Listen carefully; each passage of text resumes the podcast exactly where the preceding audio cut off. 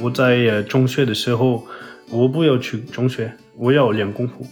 哦 是这样的人，就是我的梦想，小时候的梦想，所以我真的很开心。一九五八年以后，这个武术变了一个文化，要表演漂亮的动作，要做电影，要做这个这个很漂亮、很厉害。如果是表演，我可以明白，因为现在你要工作，你要做，但是你不要说这是真功夫。我知道我我本人是法国人，但是这个文化不是因为你是法国人你就明白呃法国文化。你要了解一个文化，你要了解一个事情，你就要学，努力学。不是因为你是这个国家的你就明白。每期对谈一个陌生行业，我是天宇，我是天域，欢迎收听天域兔 FM。这是一档为了开拓眼界、走出自己的局限而设立的播客，通过与人的对谈来试图与未知的领域和知识产生互动。我们每周四更新。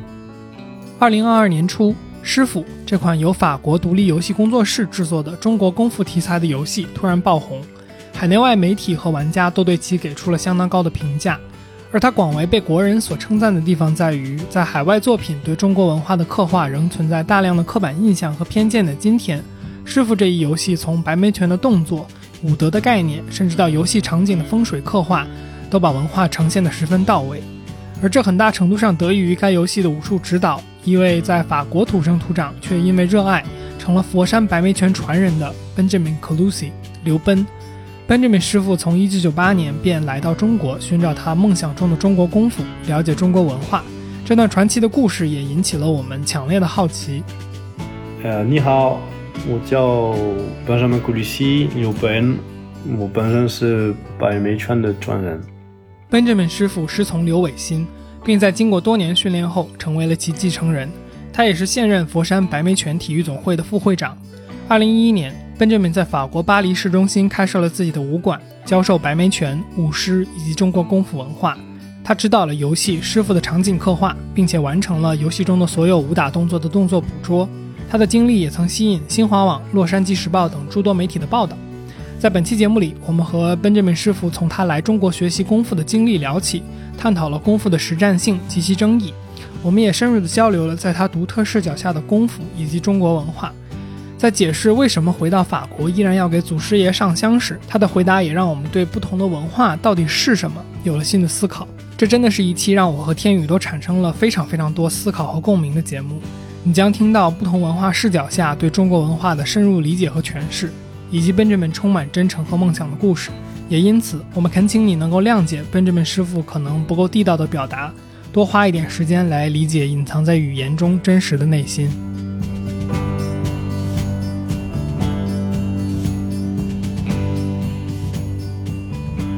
好，好，现在录制就开始了。您是在喝茶吗？我听到了茶杯的声音。是啊。对 对对，是是我看视频里，这个师傅 Benjamin 有一个佛山白眉泉的那个武馆的茶壶，是啊，对对对，我我好像看到过，我也好像看到过，手法可专业了。所以您平时喝什么茶呢？呃，普洱茶。哦，是广东那边好像喝普洱茶很多，是这样吗？呃，这个我不太了解，但是哦在佛山，我的师兄弟啊、师傅他们都很喜欢喝这样的茶，所以我们、我也喜欢。嗯，就就几个很喜欢那个像绿茶、丹中，还有接观音。一去凡间，他们最喜欢就是好像是丹中和接观音。嗯，哦那都是乌龙茶，哦，铁观音算乌龙茶吗？还有单丛也是乌龙茶。所以乌龙茶的定义是它是某一个地方，还是说它是某一个嗯它是品类？半发酵的茶，绿茶是不发酵的，红茶是完全发酵的，它是介于在中间的这样的一个状态。那普洱呢？普洱是应该是发酵茶的一种，但是具体的我不是很懂。本期节目聊的是这个茶文化，不不聊不聊武功。行，那师傅我就开篇先问一个我比较感兴趣的问题啊，就是我们在之前您做的各种采访或者是纪录片里边，也都看到过您说，您在遇到白眉拳的时候，您就觉得这个是您小时候的梦想，对吧？就是那我听您的这个意思，就是说您原来对功夫有一种自己的想象，然后您在之前，比如说练空手道或者练其他的武功的时候，没有找到就是小时候对。自己对这个功夫的那个想象中，您希望它有的样子，然后您在白眉上面找到了这个样子。是，呃，那您觉得就是您的最早的这个对于比如说功夫的这种想象，或者说您的梦想是从哪里来的呢？是从比如说影视作品，还是说从看到别人的？我不知道，比如说您看到了别的武术，或者是比赛或者什么的。嗯，这个是很难说的。可能我小小时候我看呃李小龙的电影还是呃成龙的电影，可能是这件，我真的不知道。可能也是在我的心里面，从小时候我的目的就是认识白眉拳，练这个白眉拳，有一个真的真的师傅。嗯，因为我练空手道的的时候，我的心里面不需要练空手道，但是我在我的老家就是杜鲁斯。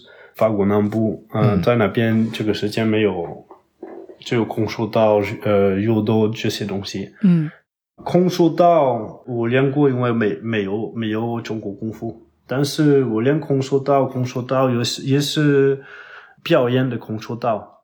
空手道有很多种，但是这一个种他们说是手斗钢，手斗钢，我不知道怎么说也。但是练这个，然后我在路上大家，我又是十三岁，有几个人呃需要拿我的钱包。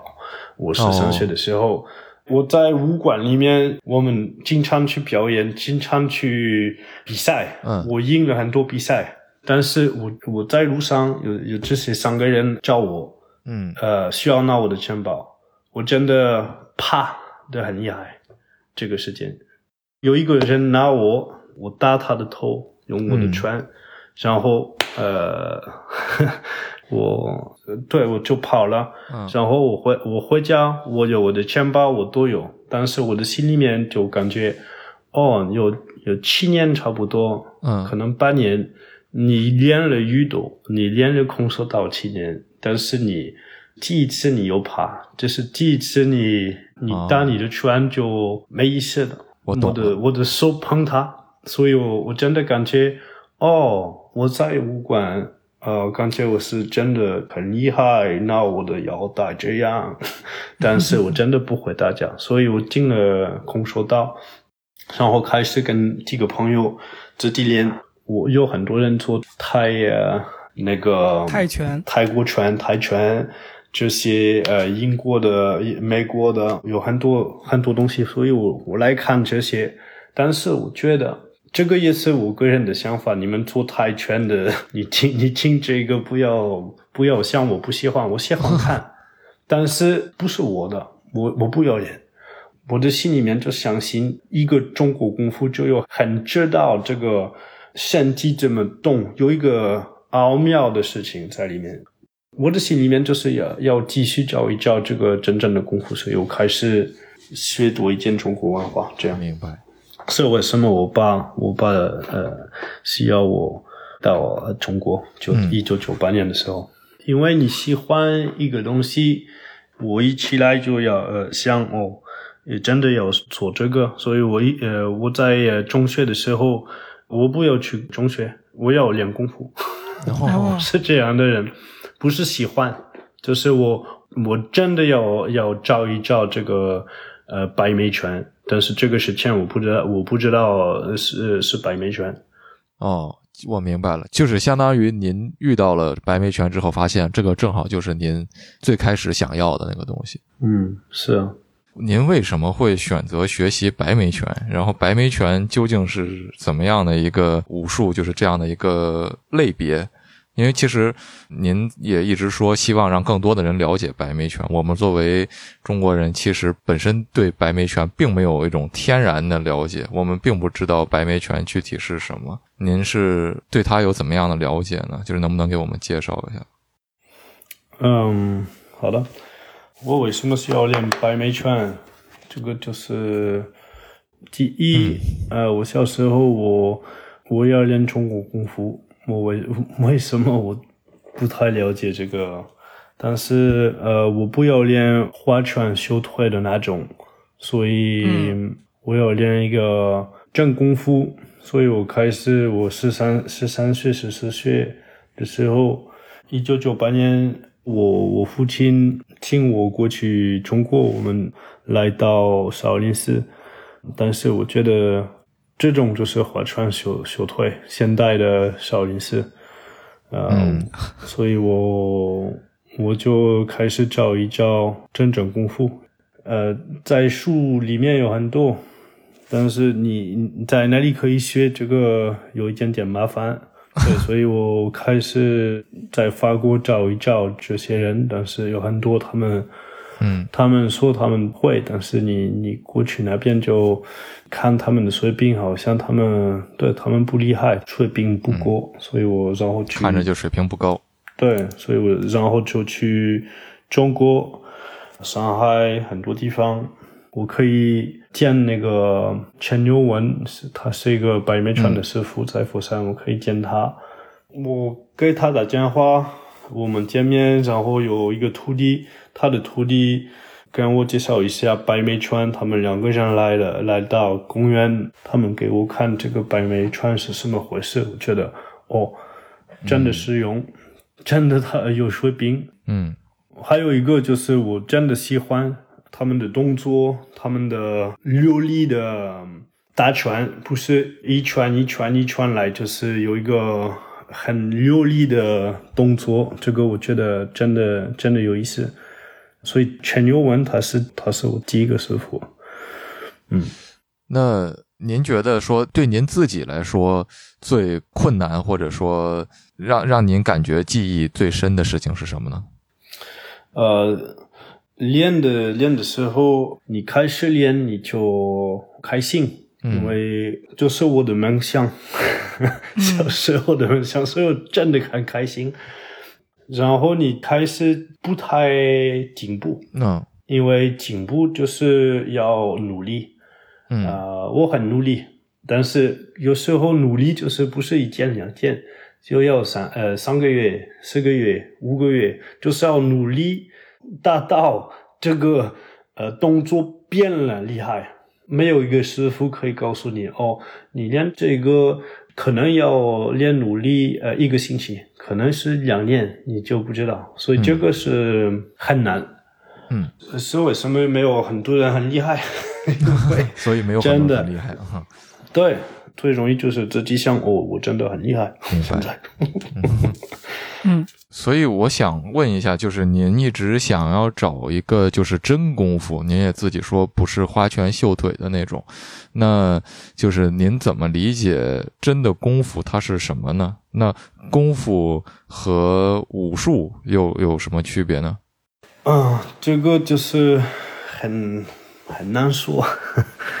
啊，是我个人的想法。嗯，元代在中国，大家说武术，武术，武术就是差不多是白派，嗯，门派的武术，有很多有长拳呢、太极拳呢、红拳呢、邱礼邱礼佛、白眉拳、咏春拳，有很多。所以以前就是这样，有很多呃，大家叫武术，但是。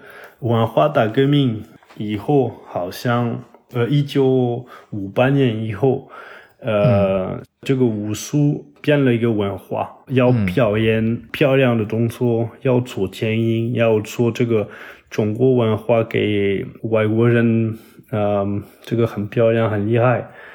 我自己感觉就是这样，所以这个时间是很麻烦，因为现在呃，你你去法国的话，你问人呃。武术是什么回事？他们给你看李连杰，所以大家像李连杰、剑英啊、少林寺啊，他们做很漂亮的动作，表演的很厉害，但是不会打架，对吗？如如果他们你这样用兵器，呃，十秒钟以后就 也没 呃没有力，对吗？嗯啊、所以这个真功夫就不一样。真功夫就是呃拍断骨头，就是会打架、会杀人的。说白了，您觉得功夫还是一个非常注重实战的东西？是啊，肯定的。如果是表演，我可以明白，因为现在你要工作，你要做，但是你不要说这是厉害是危险，就是表就是表演。啊、明白。就是您认为表演性质的这种功夫也好，或者武术也好，您觉得是一个可以理解的、现实存在的这么一个现象，但是它跟真正的功夫是有差距的。嗯呃，我觉得有很多声音就是会去问说功夫的这个实战性嘛。然后我觉得特别好的就是应该问您这个问题的原因是，您接触过很多其他的格斗技巧，比如说像您说的空手道，就是您是怎么判断说一个功夫有就是说实战的价值的？就是它 is practical in actual combat。是通过比如说和别人比武切磋，还是通过像您说的，就是之前有过，比如说其他的功夫没有帮助您在一些情况下解决问题之类的？明白。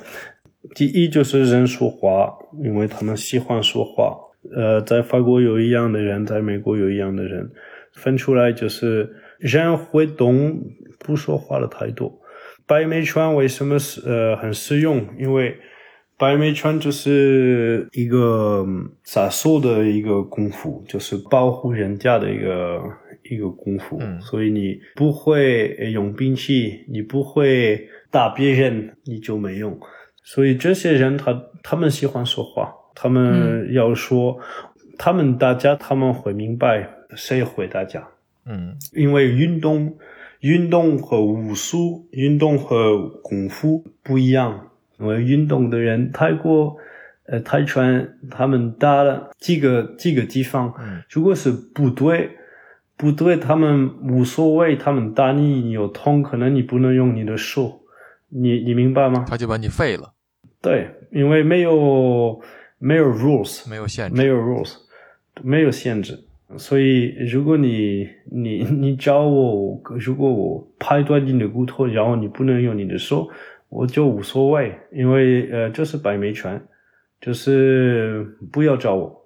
是为什么我们在我们的白眉拳里面有这个武德，他们的泰拳里面就没有？因为他们有有一个人说：“哦，现在够了，够了，进了，你赢了，嗯，好，你拿你的钱，你拿你的钱，呃，大家的大家朋友，你跟别人打架的时候不一样，不一样，所以练功，我们说练功有道不灵人，有道不灵人，对，有道不灵人，最好就是不打。明白所？以这些人他们说话说话说话，所以如果你你自己想摆明上不厉害，你你你可以说吧。嗯，有很多人不知道就说，嗯。所以算了，嗯，我们是这样想，你每个人有你要你要说白眉拳不厉害，就白眉拳不厉害。不会打架的的的人说，呃，白眉川没用，我觉得真的开玩笑。你做你的事，肯定有人会告诉你，哦，你要这样做，你呃，但是如果你相信你要做你的事，就相信你做你的事，因为可能嗯他真的很厉害，但是如果他这样厉害，他为什么要说？哦，别的功夫我们白眉拳就是最厉害啊！这样 真的吗？真的吗？谁可以说这样？在中国，你们说，我忘记了这个成语，就是就是山有山，呃，山外有山，人外有人，天外有天。对这个，嗯。所以这这个人说他是最厉害，等一等一等，我们会看他会输了，他会输了，所以呃呃，那一个汽车是最呃最快，嗯不是不是那个汽车，就是呃呃会开的那一个人人在里面，所以嗯白眉拳厉不厉害，谁打嗯，谁打，明白。对，咏春一样的，嗯，都一样。是，所以类似于说，是因为李小龙厉害，所以他咏春拳才看上去厉害。对。呃，那我好奇问一下，就是您学习了白眉拳之后，发现这个是您一直想象的、一直梦想的这样的一个功夫，然后您现在也成了师傅，成为了一位大师。我们可以说，那是什么时候您成为了一位师傅呢？怎么获得您的师傅的认证的呢？啊。这个是很奥妙，所以我二零零六年开始跟这个陈友文师傅开始学白眉拳，嗯，练白眉拳。我这个时间我二十二岁，但是我跟他呃开始练功夫，我不是新来的一个不会打架的一个人，我在法国是当保安。我在法国打架了很多，哦，所以我我一开始跟他学，我不是不知道这个是什么回事，不是没有基础。对，我我需要练，但是我一来就我的身体很好，我有力，我明白了很多事情，所以我这个我们不不像别人一样，嗯，第一就是这个，然后呃，我跟他练了差不多一年年半，嗯，我每次来佛山。每个月差不多，因为我这个时间我住住在上海，嗯，生活在上海，因为我上班在那里，就觉得哦，这个本人们他很努力，他经常来了，进步了多，因为他练了，不要说他，我们看他就知道，所以他他觉得要跟他拜师，嗯，所以他请我在有危机，嗯，呃和有危险的地方一个武馆。刘维基的武馆拜师，然后他问了刘维基教我白面拳，嗯，刘维基就说可以，我就跟刘维基开始呃练白面拳。刘维基就是刘小亮的儿子，嗯，刘小亮有两个儿子，刘维基、刘维信，我就开始跟他联系，呃，因为我我很努力，我跟他哥练了，然后他就有一次就。好像是二二零零九年的时候，嗯，他开了武馆有微信，但是我我不知道，我总我在法国的，我就买票哦，马上来了，所以我他开了武馆的时候，我就在，然后可能过两个两年三年，我的三个师傅都说你要开武馆就开，哦，因为你现在也你要帮我们发展这个白眉拳。所以你的问题，你的问题就是你这么唱的师傅，这个就是中国文化，也是功夫文化，嗯，就是以心传心，以心传心，嗯，对，嗯，所以我跟这个有微信师傅，为什么我们不太知道？但是我的心里面他是不一样的，真的，嗯。行，刚才咱们聊到就是您和您的师傅刘伟新师傅这种以心传心的关系，我就会想到这个游戏，呃，C 服嘛，因为呃，说实话，我我了解到您的内容还有白眉拳也是通过这个游戏。那这个游戏现在也是有很多在中国也好，在世界也好都很有人气。这个游戏有一个核心的内容叫做武德，这个武德是什么呢？啊，武德是很又简单又奥妙，因为你练功夫，你练武，你就我们说有法而无功，一切尽归空。嗯，有法而无功，一切尽归空。你你明白了？我字面意思上就是说，如果你只有厉害，你只是就是有强大的力量，但是你没有这个功，是指心灵上的一种修行的话。你就什么都没有获得到，是可以这样理解吗？嗯，好像就是你你会动手，但是没有功力，就是武德。如果有问题，有一个人帮你啊，去买东西，有一个人呃跟你你的女朋友、你的老婆说不好东西啊，所以很容易打他。如果你这样的人，你就每个地方就打架，你不会做人。所以这个无德就是帮你用心做人。可能他说坏事，但是我也无所谓这个事情。哦，这个徒弟他说他来，但是他不来，无所谓，是他的事情，不要生气，不要说哦，你去你记得你下意识说，我觉得无德就是帮你做这个好人，帮你做这个大心的一个人，嗯所以我觉得他们因为这个游戏主人公的动作来自我自己，呃，嗯但是这个武德，呃，我记得他们来我武馆也二零幺九年的时候，因为我们开始介绍他们百媚川的时候，嗯。呃，我给他们看这个纪录片，我师傅的纪录片，我师傅的纪录片在里面说，哦，武德是这样是这样，但是他们没有告诉我，他们真的觉得可能在这个游戏里面放这个这个舞的，所以我我觉得真的真的很好，因为这个游戏就是好玩的游戏，就是大家的游戏，在这个好玩的的游戏对放这个一很有意思的功夫文化，我觉得真的了不起，真的了不起。现在有很多人在世界上都知道这个功夫文化的事情。我有几个朋友给我打电话，他们说：“哦，你你看过了这个游戏呀、我说：“我我知道。”我做的，我做的，开开玩笑对吗？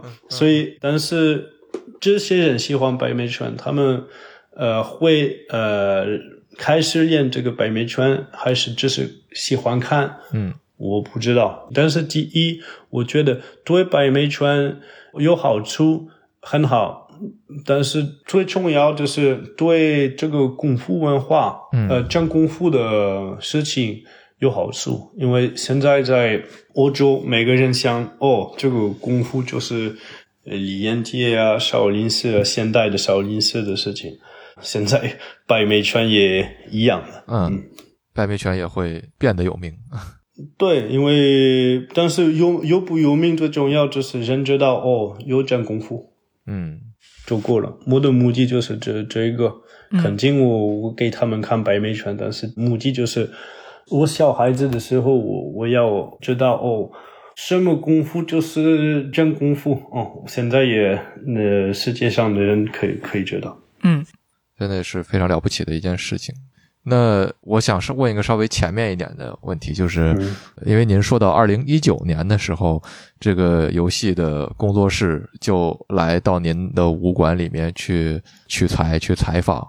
为什么最开始会想要制作这样的一个游戏呢？它的契机，它最开始的幕后的故事是什么呢？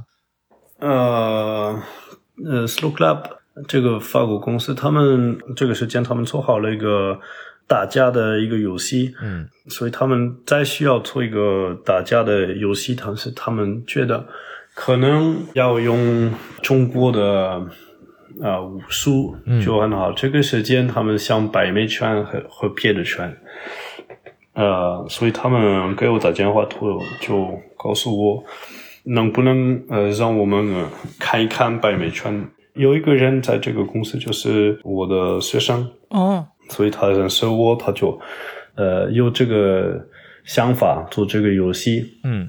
他就给我打电话，我们我介绍百媚拳，所以最开始是只是因为他们想找一个武打动作的样本，一个 sample，然后所以说跟您接触了。然后跟您接触了之后，他们发现，就是您给他们介绍白眉拳的内容也好，历史也好，包括纪录片，让他们觉得这个不仅是动作本身，它的功夫的这种文化也非常的有意思，所以最后这个游戏的内容本身也变成了白眉拳的这样的一个故事，是这样吗？是这样，哦，是这样，嗯。这个还真的挺有意思的。是是是，但是故事就是他们是他们的，嗯我理解他们编了，对对对，他们编了他们，但是他们问我很多很多问问题，文化的问题，风水啊，我做那个嗯每个主人公的动作，嗯，您说这个游戏里边还有一些风水，您给了提议是吗？就是游戏所谓的风水是说某一些场景的设计，它也有风水的讲究，是这个意思吗？是因为他们他们给我看呃那个武馆，呃，如果你你你开门呢，这个门呢后面呃要有一个墙的嘛？哦，因为这个就是风水，就是这样这样的的事情。然后我告诉他们，他们做不做有一点点无所谓，是一个是一个游戏啊。但是他们真的需要明白多一点这个这个文化，因为他们不要做坏的东西，还是不好的东西。嗯，我全程都感觉。师傅比我们更加懂中国文化，我这个感觉非常奇妙，你知道吗？就是 就是感觉包括风水，包括就是您刚刚说的对像武德呀等等这些东西的理解，其实我们都是在听您讲这个东西是一个学习的过程嘛。但是它实际上是我们自己文化背景的一部分，所以我觉得这个体验本身是很有意思的。嗯嗯。就是一个了解自己的过程吧，我觉得也是非常有意思。真的就是，这个东西不完全是被语言所限制的。C 傅 Benjamin，您的您的语言没有我们流畅，这个是一个自然的现象。但是从这些语言当中，从您的话语当中，我觉得我们还是能够感受到，就是您很多东西比我们的理解更加的深刻。这个我觉得是我们真的也是发自内心的觉得非常敬佩的一件事情。嗯，然后我想接着说一下，就是说您刚才讲到，虽然是一个游戏，但是。他想要传达一种就是相对更加全面和更加正确的、更加多的文化上的特征，包括比如风水也好，包括布景也好。那您觉得就是说，多大程度上一个文化在传播给世界上的范围上的人当中，在进行国际化的过程当中，应该去做出一些妥协和让步，但是他又在多大程度上应该保持自己的核心的精神？嗯，现在是二零二二年的嘛？对，所以你上网，呃，你可以上网，你可以自己了解，你可以自己要找一找。我觉得第一一个游游戏一个原因，第一的目的就是娱乐。嗯，但是我觉得最好最好的游戏有教育在里面，有教育有。Enlighten，啊，有有启发，对，有启发。你真的做事的时候，好像这些人做游游戏啊，还是做电影，他们真的不需要做一个不好的东西。没有一个人做电影，他觉得哦，我们做一个很不好的东呃的 的电影。我的想法就是真的是真的很不好，我们无所谓。但是做很好，很复杂。嗯。是。因为现在复杂，因为我们是这个时间，呃，以前美国做一个电影只有美国人看，嗯，可能有几个欧洲人看，但是现现在美国做一个电影，世界上看，所以如果他们说一句，呃，好像是开玩笑，但是中国人可以说，哦，这个有一点点，好像他们不觉得我们中国好，嗯，呃，不是，就是。在那边就是大家开玩笑，也不是对中国不好，但是现在是很复杂的的事情，是，所以我觉得电影不是生活，嗯，每个电影如果就是像呃生活一样，好像就一点点麻烦，嗯，是有的时候人们也不需要一个对生活的还原来补充自己已经非常真实的生活了，嗯。如果你需要有娱乐，就肯定就要变了一点点。嗯，我我感我感觉是我的自己的想法。是，所以我们看上汽上汽这个建议的时候，嗯，他们做的很好，是漂亮的功夫，他们大家在一个。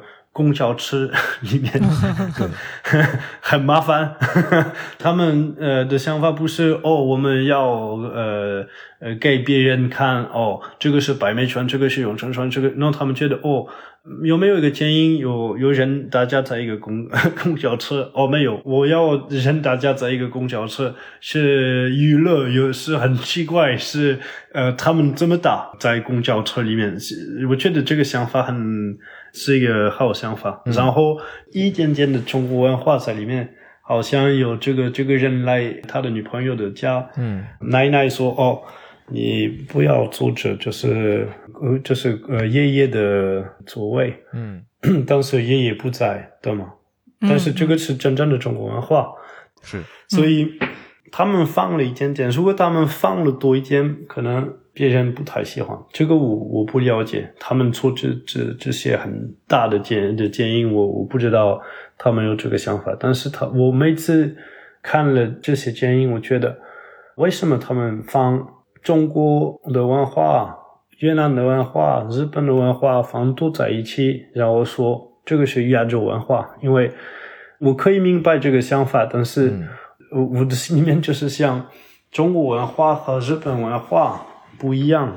嗯，呃，我不说有一个好，有一个不好，我只是说不一样。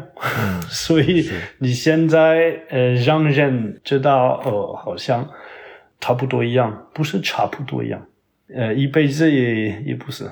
嗯，但是但是对一样的，我们做这个这个游戏。这些点我觉得很重要，因为他们真的需要做一个功夫文化的的游戏。他们感动了我，我觉得哦，我我很开心他们这样做的。明白。我觉得其实一个文化，它可能在特别是在电影、好莱坞的这种大制作的情况下，它的这种需要考虑的东西非常的。复杂，因为很多像比如说刚才温志明师傅讲的上汽，在中国没有没有官方渠道上映。其次就是看过的大多数中国人对这个电影的评价也不是很高。它就有一个现象在于，可能制作方会觉得哦，我在讨好，或者说我来 present 一点亚洲文化，这样亚洲的观众就会喜欢我。但实际上。往往不是这样的，就是大家会觉得你这一点只是一点皮毛，只是一个呃，我们讲文化挪用，你只是把我的文化拿来做一个你的装饰品，拿来做一个你的好看的这样的一个东西，而不是说你真的理解了我们的想法。嗯，我我想。问一两个问题，师傅，咱们之前聊天的时候，我也提到过，就是我和大白都有在美国、加拿大，就是有在所谓的西方生活的这个经验嘛。那我们比如说刚刚去到一个西方的国家的时候，我们会有一个对他的一个重新的认识，就是比如说像转过来像您的话，就是比如说您第一次来中国的时候，您发现这个中国文化和您最早。从您在法国了解到的内容里边，就是最大的区别是什么？或者说有没有一个什么让您觉得，哦，我到了这里，我才真的明白了，就是某一些我之前不理解的东西？嗯，有很多。第一就是第一次我来我来到中国是夏天，嗯，夏天我们的太阳晒不一样啊，不在同一边吗？所以。真的感觉感觉不一样，这这是第一。然然后你吃饭不用一样的东西啊，你跟别人说话，呃，我们在法国说呃，Bonjour，你进来一个地方，在在中国有很很多很多地方人不不说，嗯，就是说呃要什么这样的，嗯，那礼貌不一样，但是我觉得。人会想哦，因为他不错像我们错的，所以没有礼貌。嗯，但是这个不是不对的，这是文化的还是国家的，有很多不一样。嗯，可能有一件呃真的不不行，在中国就是人会碰你呃很多，碰 可能因为有对碰在法国你坐公交车。呃，还是坐地铁啊，就人不会呃碰到，对，他们会，但是要有一个呃距离，小小距离，呃，在中国没有距离，呃，可能因为人很多，但是是是这样的，也不是礼貌不礼貌的事情，就是每个人去一个国家，他们要想哦。这个国家不是我的国家，嗯，所以我我的想法就是我国家的想法，他们的想法是什么什么样的？要学，嗯，我能问您一个这样的问题吗？就是说，我相信您在法国应该也会和一些华人接触。我说这个的原因是这样的，就是因为比如说我在美国读书的那些时间，就是我是在尝试以美国的文化的方式在和美国人去接触。我不会像以一种中国文化的方式去和就是当地的人接触，所以我表现出来的状态是不太一样的，所以我就会比较好奇，就是说，当一个当地人的视角看到一个比如华人在以当地的文化的形式去生活的时候，您会看到一些什么，或者说您会有什么样的感受呢？耶，呃。我不能说别的国家，因为我不是美国人。嗯嗯。但是我法国人有中国有中国人，我们无所谓。你来法国，喜欢法国，呃，住在法国，学在法国，还是工作在上在法国，就没问题。可能有人呢觉得，哦，这些中国人，他们需要他们要住在中国，因为他们是中国人。但是这些人可是个。我不知道零点什么什么，因为这些人他们没有可能没有去西班牙，没有去意大利，啊，就是笨蛋啊！就我们对，我们要住在一起，要用这个自由啊，用这个一样的心，一样的国家，但是你要做你的你自己的的事，就做你自己的事，嗯。可能五十年前不一样，但是我们不能用五十年前的想法看呃现在的想法，嗯，现在的想法就是现在的的想的想法。可能只有一个中国人在法国来着，可能一百年一百年前，可能呃法国人觉得哦他是中国人呐，我不知道，但是我觉得我们变了，在法国变了很好，嗯。嗯。明白，我能问您一个比较具体的事情吗？就是我在看您的，呃，我忘了是哪一段视频还是纪录片里边，我有看到您在给您的，我不知道是师爷还是门派的创始人上香，就是我有看到您还有保留这个习惯。然后我看到那个的时候，我我我会就是想到的一个问题，就是说，您回到法国之后继续保留这个文化习惯的一个原因是。您相信这是一种门派里边，比如说表达尊敬的方式，还是说您觉得这个行为本身是对您有某种意义呢？如果我觉得没有意义，我就不做。呃，如果我不是用这个心去去做，就没没意义。不是因为你是法国人，你就呃明白呃法国文化。嗯，你要了解一个文化，你要了解一个事情，你就要。学努力学，不是因为你是这个国家的你就明白，呃，还是了解，确实就这么简单。这个真相的事情，我一来佛山，我看这些白眉川的我的师兄弟，我的师傅，他们他们就错了。一来无关，你要去张相，我师傅没有说一个人哦，你要去张相，没有。如果你你你不去，你就是你的事。我为什么呃张相？因为我知道我我本人是法法国人，但是这个文化不是文化。我我我我看这个文化不是文化，就是如果没有这个事业，我就不不会练这个白眉拳。嗯啊，我觉得如果你没有在你的心里面尊重，你是什么人呢？嗯，你是什么人？嗯，所以我记得，因为现在有有人呃看我说哦，你很厉害，你做这个游戏你很厉害，你 你有你的五官，但是他们不看呃，我我去过那里呃中国，我努力学，我没钱的时候，这些人他们不说哦。我们怎么帮你啊？他们想哦，你没有去大学，但是你现在要练功，要练功。你看，我们有比你好呃好工作，比你什么，比你什么。我自己呃记得，我去佛山，呃，我师傅有时候看我没钱，请我吃饭。嗯，呃，就是不是钱的干呃的的关系，就是。真正你来佛山两个星期，你要出酒店呢，付这么多钱，你为什么付？你这就是笨蛋的的的的事情。你没钱，你你为什么付钱？为什么要这样做？这这对，所以有一有一件，他他有微信，他请我住在武馆，因为他说只要你不你不用呃你不用付钱，你。放好这个钱就生活就很重要。还有，对，是这样的关系。所以我为什么要背负呃这个事业？我不我我不认识，我没有我没认没有认识他，因为他没有见过。他其实没有见过的，其实一九几七年的时候。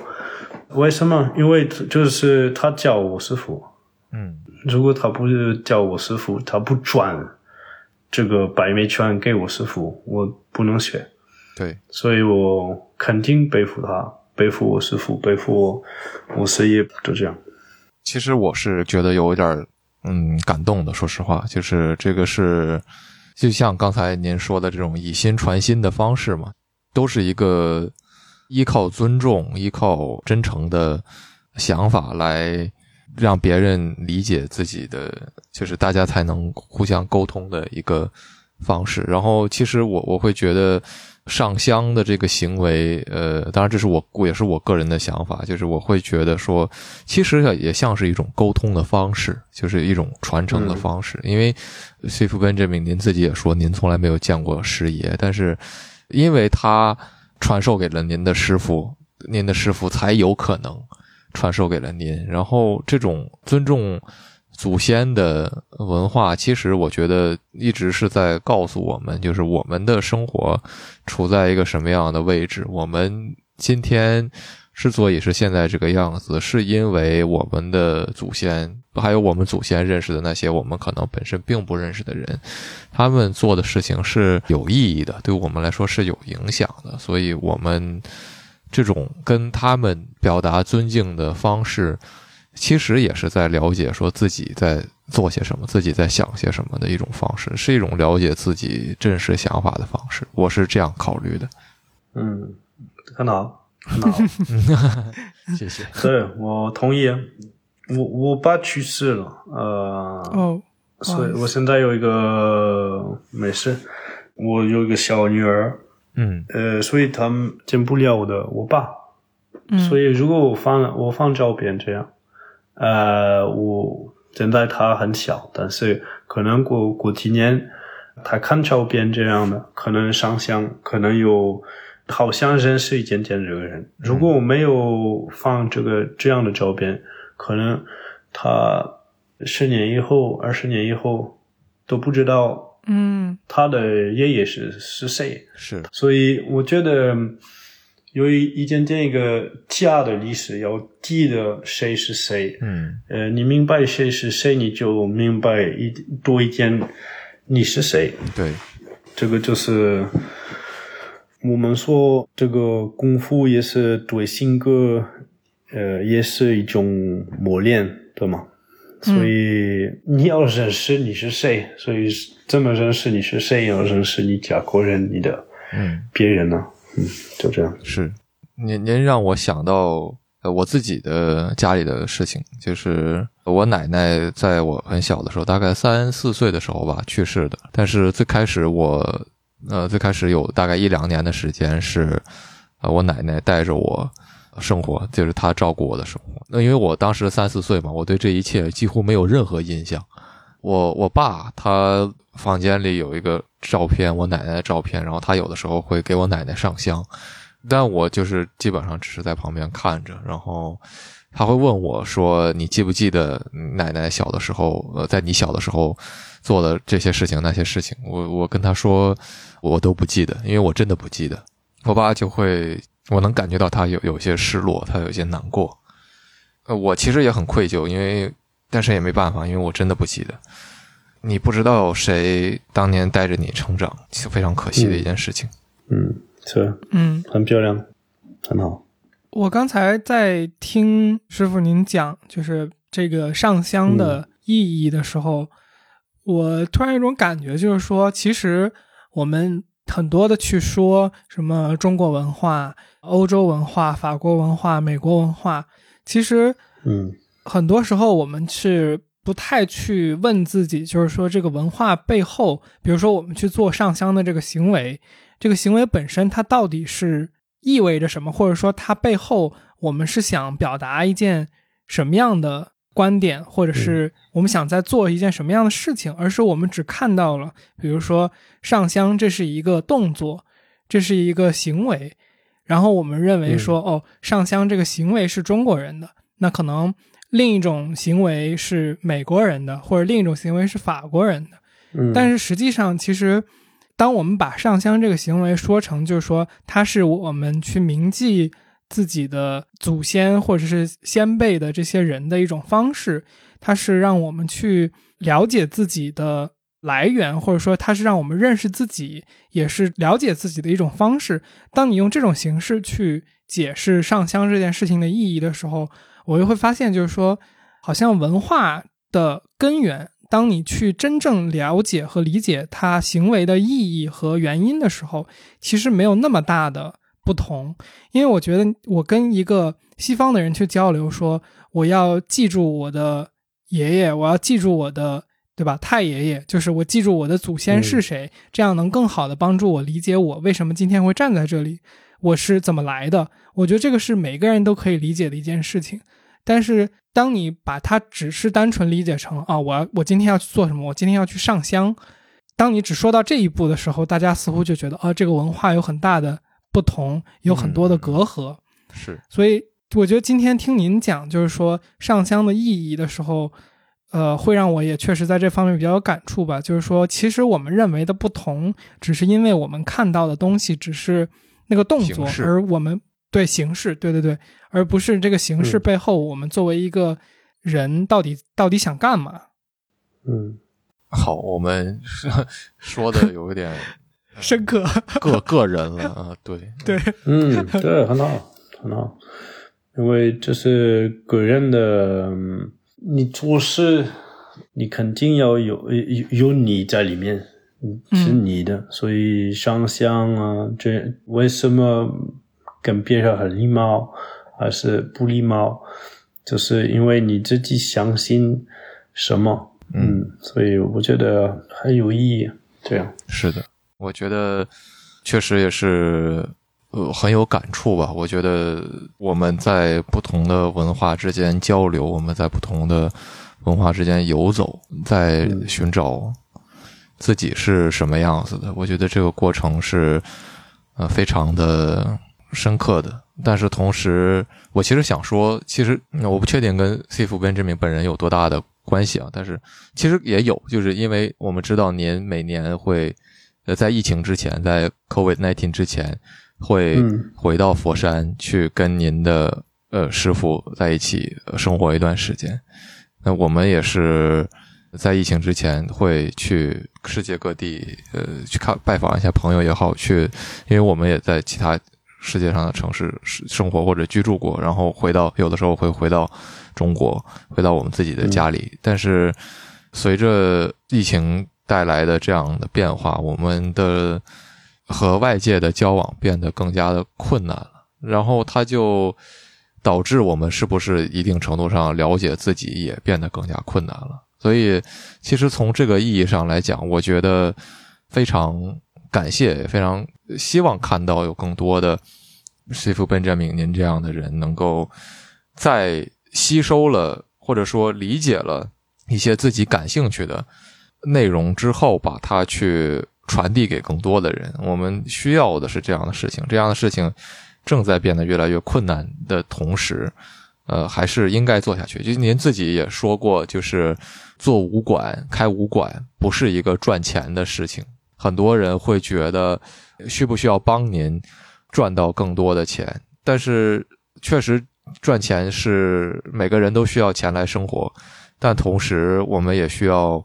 呃，让更多的人去知道，说还有这样的世界，还有不一样的东西，我觉得非常难能可贵。对啊，嗯嗯。好了，这里是后期的天域。首先感谢你听到现在，不知道你的感受如何？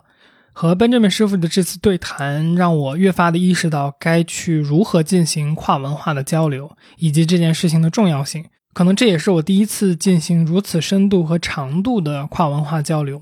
那如果你有什么感受或是补充，也非常欢迎你在评论区给我们留言，大家一起交流。OK，做个预告，如果你还没有听够本期节目，下周四我们将会更新本期的彩蛋。在彩蛋里，我们和 Benjamin 师傅聊了聊舞狮子的故事，舞狮子和功夫之间的关系是什么，以及舞狮具有什么样的意义。如果你对这个话题感兴趣的话，就关注一下我们吧。下周四我们会准时更新。另外呢，本周日，也就是四月十九号晚上八点，我和天宇将在听友群里和群友们连麦聊天，内容开放。如果你有任何想跟我们直接交流的，欢迎加群来玩。请在微信搜索好友 ID 天宇兔 FM，拼音的天宇，阿拉伯数字的二，再加上 FM，记得是添加微信好友，不是公众号，然后备注一下来聊天儿我们会尽快把你拉到群里。最后，如果你觉得我们的节目做得还不错，或是你从中得到了一些启发，请关注、点赞、评论，或是把我们的节目转发给你的朋友，说不定你的转发和评论也能启发到其他的人，这对我们做节目也有非常非常大的帮助。特别谢谢你，下周见。